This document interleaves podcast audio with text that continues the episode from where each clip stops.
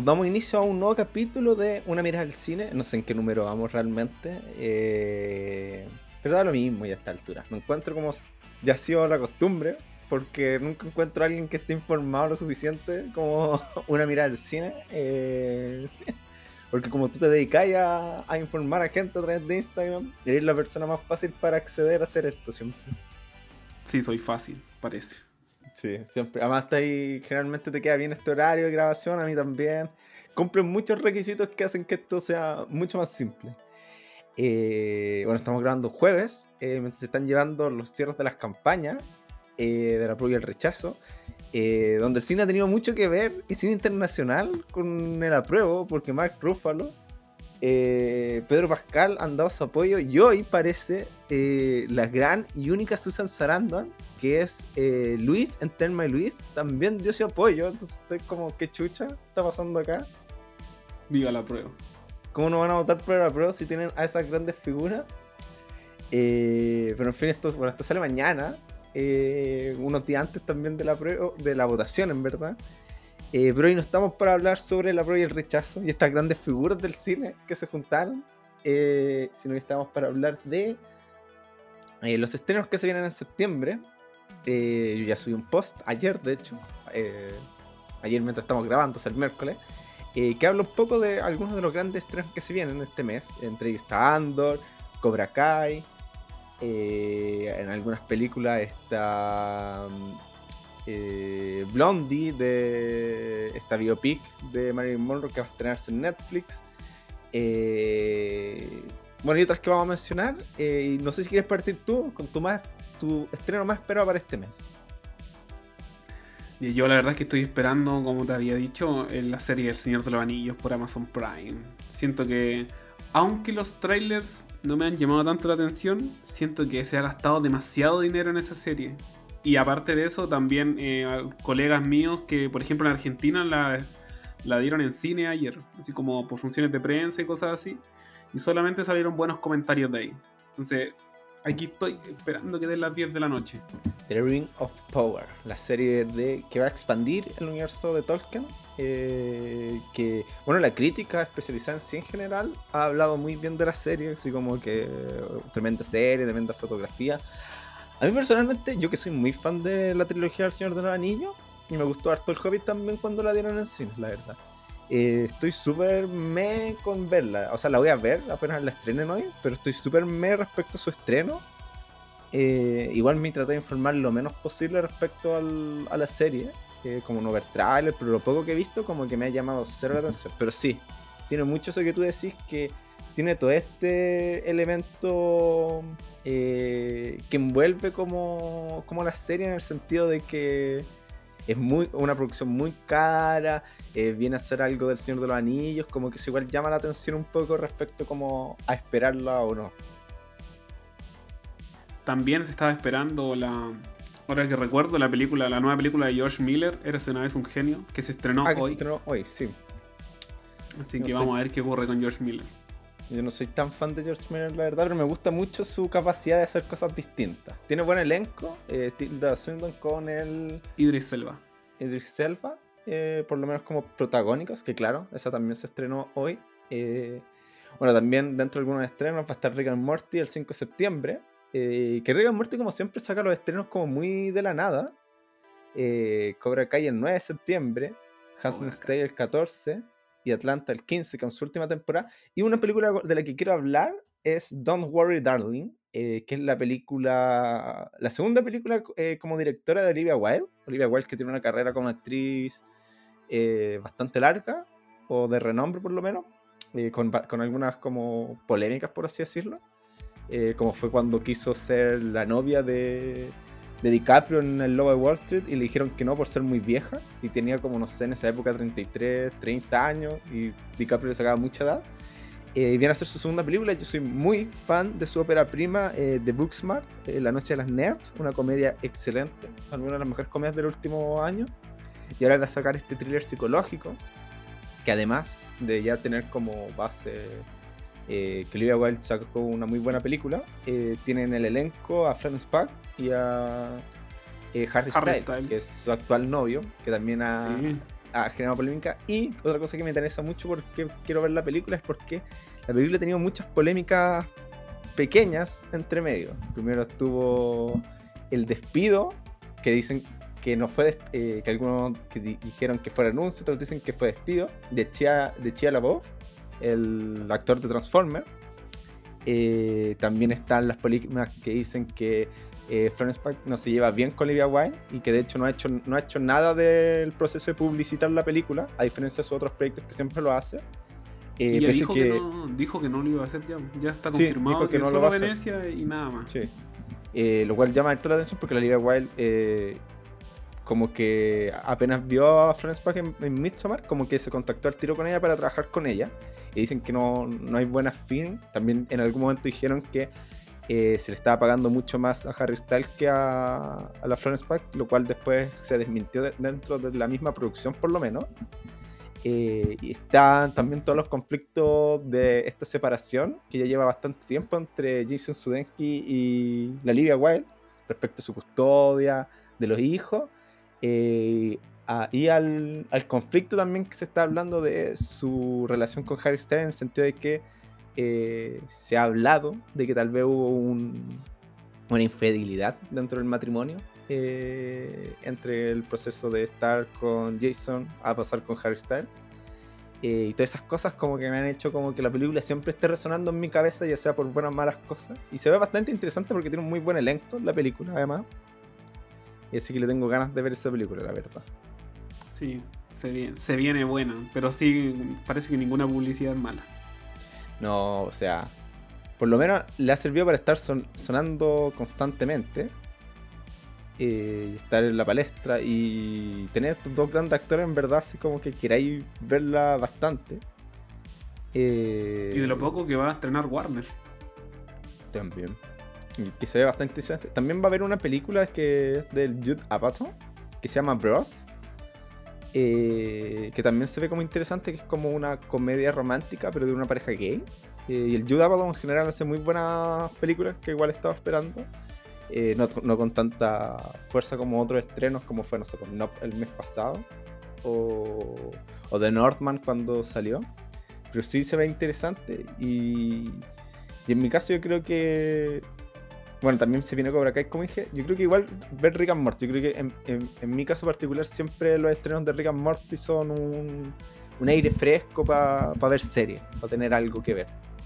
Que igual son un evento, como que tú conversas, son esas series que uno conversa, como que la veo y tengo que ir a decirle a alguien así como, oye, ¿viste el capítulo de Rick and Morty? Como lo que pasaba, por ejemplo, con Game of Thrones, que Que me recuerdo que también era algo, una conversa que ocurría el día después Sí, que Rick and Morty es muy popular por ahora. Entonces es, fácil como encontrar gente como, con, con quien hablar sobre la serie. Eh, que también vamos a ver qué pasa con si The Ring of Power logra como... Porque es igual, es como el... Volviendo como a ese estreno, como la gran apuesta que va a hacer Amazon, como no enganchar solo a los fanáticos Tolkien que ya existen, sino como agarrar, nueva gente de la fantasía medieval, eh, que igual la va a tener como de cierta manera tiene una cierta ayuda en el sentido de que House of Dragons salió antes y ya está como volviendo a traer este hype, esta emoción de las aventuras de fantasía medieval que Game of Thrones eh, abrió el campo ya hace muchos años cuando salió la serie. Porque claro, las fantasías medievales eran algo que se había hecho eh, de manera perfecta en el cine a través de, en su cúspide máxima con El Señor de los Anillos y con El Retorno del Rey, con, ganando un Oscar incluso. Eh, pero en las series no había, nunca se había hecho de tan buena manera, siempre habían sido como un poco más B, como eh, Conan, como esta serie eh, China la Guerrera, que eran series como que si tú las veis como de producción son súper pencas, ¿cachai? Game of Thrones era una wea pero cinematográfica al fin y al cabo. Es cine es claro, como ya Scorsese, esto es, esto es cine. Entonces, eh, ver qué se hace con The Ring of Power igual es interesante, empezar una plataforma como Amazon Prime, que como hemos dicho igual, eh, es un lugar que no tiene tantas cosas tampoco propias, o sea, se vale de los estrenos de Voice. Eh, ¿Y cuál más tiene así como muy importante en este momento Prime que uno espere? Nada más que los niños de poder y The Voice. No, yo por lo menos no soy muy de, de serie. Me acuerdo que vi Hunters cuando salió. No sé si No, no me gustó Hunters. Ni siquiera la terminé, me acuerdo. Yo vi esa y me acuerdo que como que es como la única que yo he, estado así como viendo. No recuerdo que hayan más. Es que, bueno, Amazon igual ahora se sustenta más que nada como en, el catálogo que está subiendo, no sé si te has dado cuenta, pero han subido demasiado material. Bueno, la compra de Metro Golden Mail. Sí, pues como el catálogo de películas un poco más antiguas, que no son propiamente de ellos. Claro, pero no película. Bueno, salió la, salió la película ahora de, de Sylvester Stallone. Creo que salió hace como tres días, pero no la he visto. Samaritana. Esas películas no son como. No sé. Pero no tienen como estas grandes franquicias como si tienen Netflix, HBO. Incluso ya lo está haciendo Apple TV con tener a Ted Lasso, así que, que engancha el tiro al público cuando vuelve.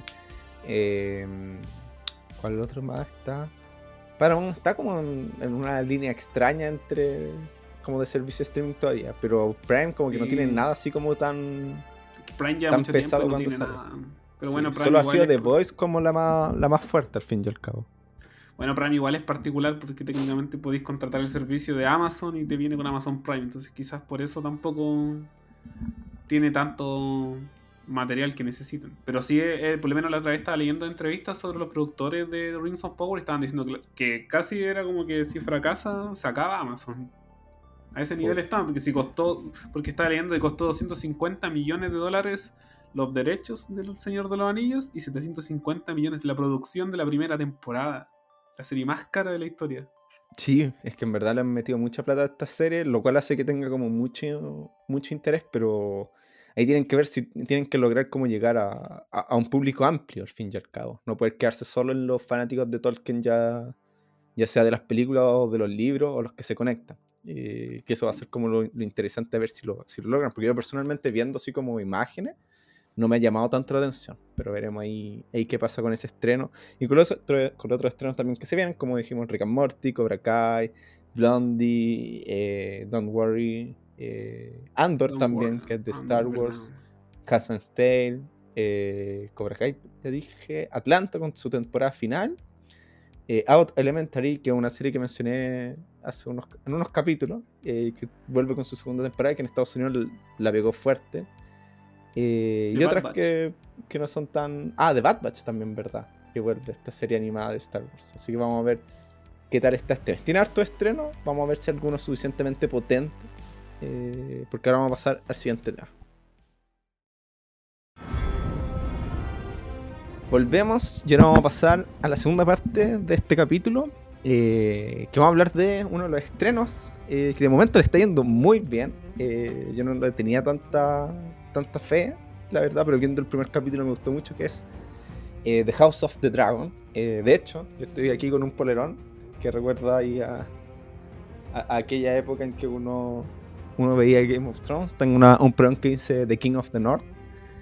Eh, y del estreno de la serie que habla de los Targaryen, eh, esa familia de la cual escuchábamos más que vimos en la serie de Game of Thrones. ¿Y qué tal? ¿Cómo vais con la serie? Con los dos capítulos que de momento han salido, hasta este momento que estamos grabando. Yo estaba igual que tú, no, la verdad es que no, era como, uy, va a salir una serie, una precuela de Game of Thrones. Y yo así como, ah, es que no, me gustaba Game of Thrones, pero nunca fui tan fanático porque no la vi desde el principio, enganché como en la penúltima temporada. Mm. Entonces, pero por ejemplo, a mi señora le encanta. Entonces dije así como, un panorama familiar. A las 9 sale el capítulo, vamos. Te juro que me senté y no, no, lo, lo, me quedé pegado mirándolo, no tomé el teléfono, nada. Y yo decía, bueno, esto está muy bonito como que quizás puede tener algún tipo de problema de guion o algo por el estilo, pero por lo menos la cinematografía me pareció demasiado linda, como que me estaba fijando en típicos detalles, como el fuego que había en la en los candelabros, por ejemplo, que tenían mucho fuego, o por ejemplo, todo, todo cómo funcionaba toda esta familia, que y también esto de que estaba mirando si es que iba a ser igual que la primera temporada de Game of Thrones y me di cuenta de pequeños detalles, por ejemplo, que en la escena cuando Damon, creo que se llama el, hermano, sí, Damon, va cuando hace como esta casa y va como a matar a, va como a matar a los, que roban y todas esas cosas y va como a decapitar a alguien, no muestran en escena esa decapitación. En Game of Thrones sí lo hacían. Y me di cuenta también que, por ejemplo, las escenas de desnudos sí, están, pero siento que no son tan explícitas como en Game of Thrones. Siento que hubo una sutileza ahí, quizás, no sé si porque, porque ya está directo en streaming o algo por el estilo. Mm. Sí, a mí me pasó que, bueno, yo cuando empecé a ver eh, Game of Thrones fue como cuando la primera temporada yo agarré al tiro el, como la moda, por así decirlo. Eh, y me volví muy fan de Game of Thrones. Eh, nunca he leído los libros ni nada, pero muy fan como del universo y todo lo que, lo que conllevaba. Lo cual también hizo que cuando yo vi la última temporada me sentí muy decepcionado porque yo, yo desde un principio era de las personas que esperaba todos los domingos a las 9 para verlo a través del cable de HBO. Eh, y me acuerdo que lo comentaba con, con, amigos por. Yo creo que los primeros capítulos a través por Facebook y después por WhatsApp. Eh, vaya recuerdos. Eh, y cuando empecé a ver el primer capítulo dije, oh, está muy bueno. sentía como esa esencia que me recordaba como las temporadas buenas de Game of Thrones. Además que igual conozco como harto del, del como canon, olor de, del universo de Game of Thrones, de como lo que supuestamente estaba pasando en esta época. Entonces estoy todo el rato fijándome así como en detalle, diciendo como, oh, eso, eso, eso no sé si es precisamente correcto en este momento histórico. Y otros como, oh, qué bacán que hicieron mención como a esos personajes, o, o, esas como construcciones de, de, estas casas que en, la otras, en las temporadas más avanzadas no aparecían o no existían tanto. Eh, como que lo hace todo muy bonito. Además, como tú dices muy bien, eh, una fotografía y visualmente todo es muy, muy bonito. Se nota mucho que HBO eh, puso como mucho presupuesto y mucho interés en, hacer bien esto. me preocupa un poco una de las noticias que salió hace uno o dos días, que el show, uno de los showrunners, el que es coproductor, que en este momento no me acuerdo el nombre de este showrunner, que creo que es el que, está, que además está, ha estado a cargo de dirigir los dos primeros capítulos, si no me equivoco, eh, renunció, así nada más de, o se fue así nada más del proyecto, ya en su segunda temporada no, va a estar a cargo del trabajo. Lo cual me preocupa un poco por respecto al, a lo que pueda pasar en una segunda temporada. Sí. Sí, pues, o sea, eso creo que salió hace como dos o tres días de que estaban hablando de que habían varios cambios que se iban a hacer para la segunda temporada. Varios, algunos directores, no recuerdo los nombres, también leí que dijeron que no iban a estar para la segunda temporada. Entonces, igual da que pensar como que los primeros capítulos están buenos, pero qué tan, qué tan bien estaba todo dentro o cómo va a seguir la serie para que las personas que estaban a cargo tan dentro decidan simplemente irse para la segunda temporada. Sí, bueno. Aunque igual interesante, por ejemplo, el director del primer capítulo, que no sé si es exactamente el mismo del segundo, es el director que dirigió la batalla de los bastardos y que dirigió con, él dirigió súper pocos capítulos en Game of Thrones. Dirigió creo que un total de tres capítulos, si no me equivoco. Eh, pero de los que dirigió son muy buenos. Entonces como que yo caché después que él era el mismo director que... O sea, yo sabía que este weón había dirigido la batalla de los bastardos y los otros dos capítulos pero no había cachado hasta el final que él era el director del primer capítulo. Cuando vi el primer capítulo y supe que era el director, dije, ah, con razón esta weá está como tan bien hecha. Pues como si este weón tiene como. Tiene buena mano, pero lo, usan súper poco. En Game of Thrones pasó algo muy similar, como que el loco trabajó súper pocas veces, eh, por lo menos con los productores. Y además, yo creo que todos los que hayamos sido fan de Game of Thrones y estamos viendo The House of the Dragon, eh, vamos a tener el miedo constante de, de, lo que pasó en Game of Thrones. Como que en cualquier momento esto se va a la mierda la weá como que se cae. Sí, he escuchado mucho de ese miedo. De hecho he escuchado gente que no la quiere ver por eso. Yo solamente les digo así, bueno, está, está lindo, véanlo mientras dure, porque no sabemos cuánto dura, efectivamente siempre va a estar el miedo. Pero me gusta ese viaje, la nostalgia que hace igual. Como que igual te... Eh, al principio se decía así como, oh, esta puede ser una serie que tú podéis ver sin ver Game of Thrones. Y la verdad yo no estoy muy de acuerdo con eso. Siento que por lo menos el primer capítulo, todo lo que te muestra son solo, o sea, no solo, pero sí tiene mucha nostalgia de Game of Thrones. Como que las escenas que te. Por ejemplo, cuando la primera escena donde sale el dragón, es claramente un paralelismo de Daenerys Targaryen cuando llega a la ciudad, ¿cachai? Cuando queda la cagada y todo, sabemos qué pasó ahí. O, por ejemplo, cuando muestran. Van, van mostrando ciertas partes de la cinematografía que tenía Game of Thrones o lugares que que te traen un recuerdo de inmediato. No me acuerdo bien exactamente los nombres, pero sí, tú, tú veías el capítulo y te decías, ah, esto es de este lugar, esto es de esto, yo vi esto. Entonces siento que pierde demasiado si es que tú no viste Game of Thrones antes. Y me pasó, me, me, perturbó un poco eso de que como que hubo gente que estuvo casi como, oye, pero vete la serie y después ve Game of Thrones, da lo mismo. No sé qué pensáis sobre eso. Eh, y en cuanto a todo lo contrario, estoy en totalmente desacuerdo con, con, este mensaje que se acaba de publicar. Pero, o sea, porque por ejemplo, aquí hay un paralelismo, porque me acuerdo cuando salió Better Call Saul, había mucha gente con como este mismo discurso, como, ¿puedes ver Better Call Saul sin ver Breaking Bad? Y yo te diría que sí, las dos primeras temporadas no. Porque de la tercera para adelante, si vos no viste Breaking Bad, cagaste, te perdiste como el 70% de lo que significa ver Better Call Saul, ¿cachai? Dicho eso, habiendo visto dos capítulos de House of the Dragon, creo que es. Como que yo la veo y digo, ojalá yo no hubiera visto Game of Thrones o supiera tanto Game of Thrones para ver esto. Porque muchas veces que estoy viendo weá y digo como. Esa weá la metieron por fanservice. Esa weá no debería ir ahí, ¿cachai? Como weas súper ñoñas. Como. Eh, como un ah, pequeño spoiler. En el primer capítulo hay una pelea como de caballeros, como estos que hacen en. en caballos, como con lanzas. Eh, y hay varias eh, estandartes eh, de distintas casas. Está la casa de los Targaryen, la de Baratheon, bla bla bla, y está la de los Stark. Y yo vi la de los Stark y dije, eso está mal.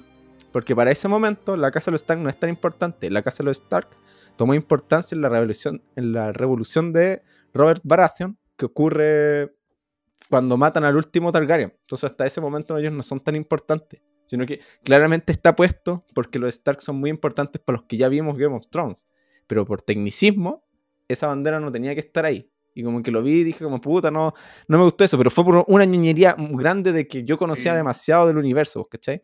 Muy ñoño. Eh, y habiendo visto dos capítulos, yo encuentro que perfectamente podéis verla sin haber visto Game of Thrones. Por lo mismo, pues porque podéis conocer esos universos o ciudades o cosas que nosotros vimos en Game of Thrones desde la nueva mirada, y lo veis mucho más claro desde esta nueva versión.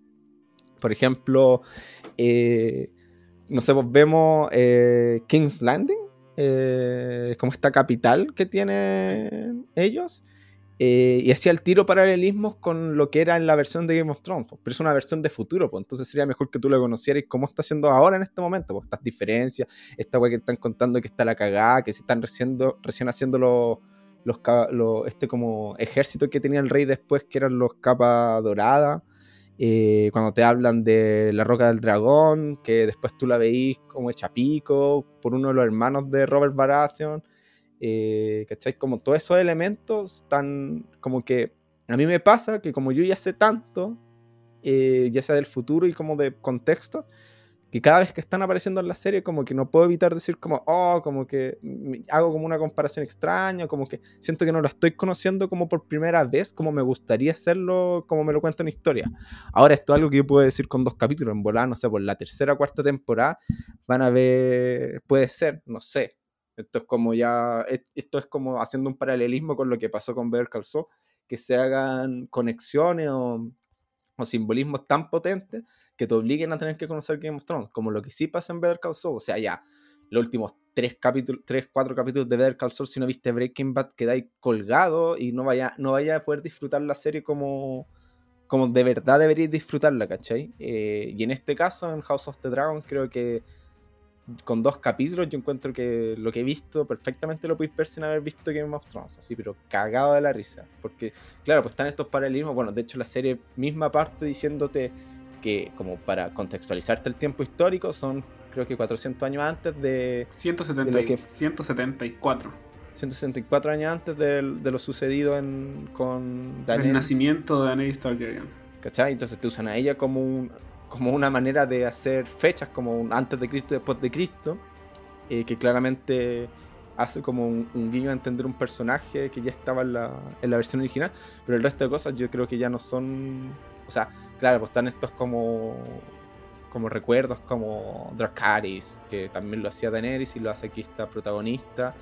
Eh, pero el conocer Kingsland, el conocer eh, lo que estaba más allá del continente, eh, conocer como todos estos elementos nuevamente desde una mirada completamente distinta, porque son años completamente distintos, como que a mí parecer se ve mucho más entretenido si no si supiera lo menor posible.